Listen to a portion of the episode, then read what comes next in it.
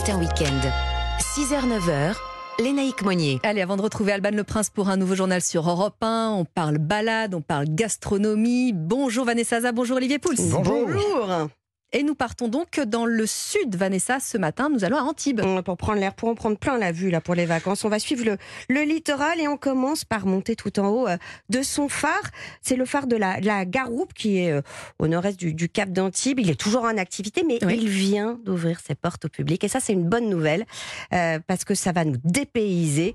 Une fois qu'on a monté ces 116 marches avec quelques petits Mm. stops à plus de 100 mètres de haut, et ben on embrasse cette Méditerranée des côtes italiennes au Cap Camara. Donc vous avez cette baie des Anges à l'est et à l'ouest la, la, la baie de, de Golfe-Juan. On alors, y est. alors, c'est un peu plus, un peu moins haut que les phares euh, Oui, qu'on connaît en, qu'on connaît en en Bretagne. Bretagne, mais quand même, on peut voir euh, le littoral, le long duquel on peut se promener. hein, on voit tout. Voilà, il existe Belle un vue. sentier de, de 3 km qui part de la plage de la Garoupe, euh, qui fait ce- le tour du Cap Mhm. jusqu'à la célèbre villa Hélène Rock, dont on a toujours, on a tous entendu parler. Mhm.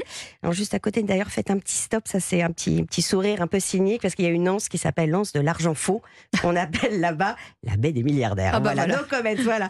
Alors ce sentier il porte aussi un drôle de nom, euh, le euh, sentier du tire-poil. Ah. À, à votre avis, pourquoi? Bah, il, je sais pas, il Ouais, tire les poils. ben, à, cause du, à cause du vent, parce qu'il est quasi constant et il décoiffe Ah, évidemment. Bon, alors, vous me connaissez, moi je vous conseille de faire cette sortie avec un guide naturaliste.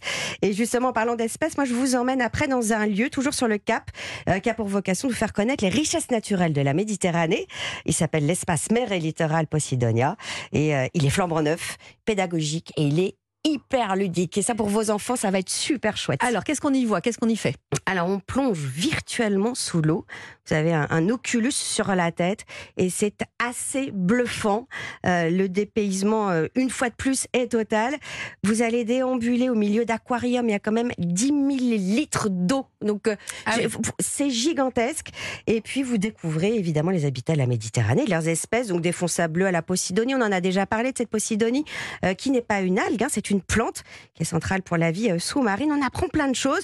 Et alors, moi, ce que je prenais pour une feuille de Posidonie morte sur l'eau, quand on, veut- on fait du kayak, vous savez, eh bien, en fait, c'est un poisson. Ah, un poisson. Siphonostom, c'est un, un caméléon de, de la mer. Donc, c'est vrai qu'on regarde la mer différemment.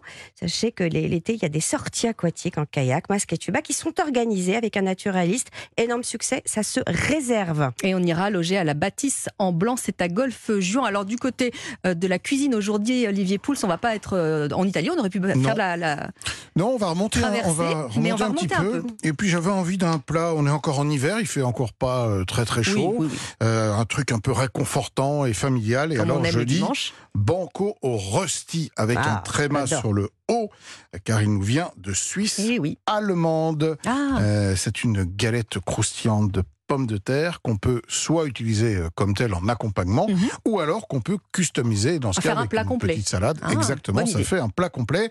Alors il y a un débat qui agite euh, quand même euh, les Suisses. La question est faut-il préparer ces röstis avec des pommes de terre crues ou déjà, cuites Eh oui. Hmm, Dans la recette historique, c'était des pommes de terre qui avaient été cuites en robe de chambre et dont on réutilisait les restes le lendemain. C'est donc une espèce de recette de Hmm. récupération. Mais alors les jeunes chefs trouvent que euh, utiliser de la pomme de terre crue, ça donne quelque chose de plus croustillant. Hmm. Voire mélanger les deux, ça marche très Ah. très bien aussi. Euh, et puis surtout, il y a un autre débat qui agite les Suisses, c'est la matière grasse pour le cuir, le saindoux dans la, dans la, la première Ah bah oui, des- versions, et puis aujourd'hui, le beurre, évidemment, euh, c'est plus goûteux, c'est pas à vous que je vais non, expliquer non, ça. non, euh, beurre de, beurre sera beurre. Bon, alors en ce qui concerne la pomme de terre, on va choisir une pomme de terre de, de variété farineuse, de la Ouais. grilla ou de la binch, Ah oui, la par binge, exemple. c'est bon, c'est la binge. Moi, je vais vous proposer la recette classique aujourd'hui, euh, avec des pommes de terre qu'on va pré-cuire en robe des chambres. Euh, donc c'est 800 grammes de pommes de terre cuites à l'eau avec la peau. Mhm. On la laisse bien reposer.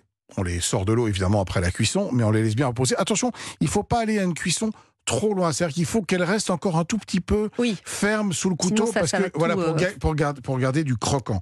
Ensuite, le lendemain, on les épluche, on les râpe. Il y a même des râpes à rusty, mais sinon, vous savez, la, la fameuse râpe à, hein. à quatre faces, ça marche. Moi, je rajoute un petit oignon émincé, et des dés de lardon, je sale, je poivre, et ensuite on fait cuire, on fait chauffer du beurre, idéalement du beurre clarifié Ouais. dans Mmh. une poêle pour pas que ça brûle.